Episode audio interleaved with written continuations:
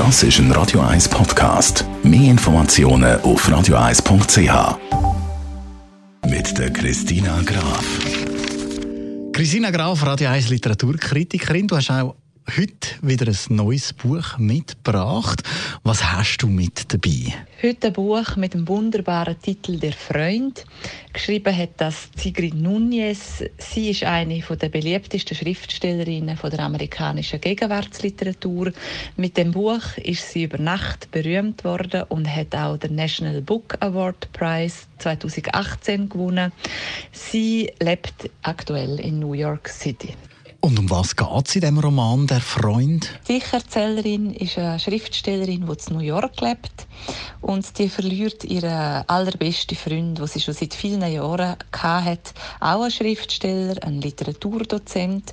Und sie erbt von ihm, völlig überraschend, seine Dogge, nämlich der Apollo. 80 Kilogramm schwer ist der Apollo. Und der passt überhaupt nicht in ihr Leben. Ihre Wohnung ist zu klein. Man dort auch gerne keine Haustier halten. Aber sie kann natürlich nicht absagen und nimmt den Apollo zu sich. Der ist genauso traurig wie sie.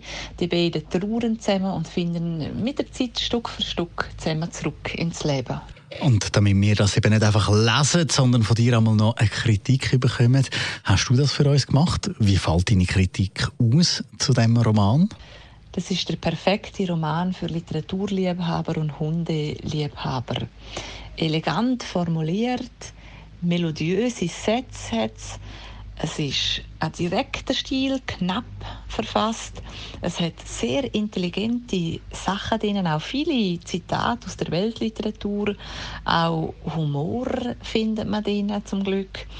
Es hat große Themen wie die Liebe, das Leben, die Freundschaft oder auch Kraft vom Erzählen, Trauer, Tod oder die große Freundschaft zwischen Mensch und Tier.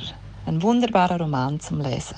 Danke vielmals, Christina Graf. Die Literaturkritik zum Nachlesen und natürlich auch alle anderen Bücher, die Christina Graf schon angeschaut hat für uns, finden Sie jederzeit auf radio1.ch.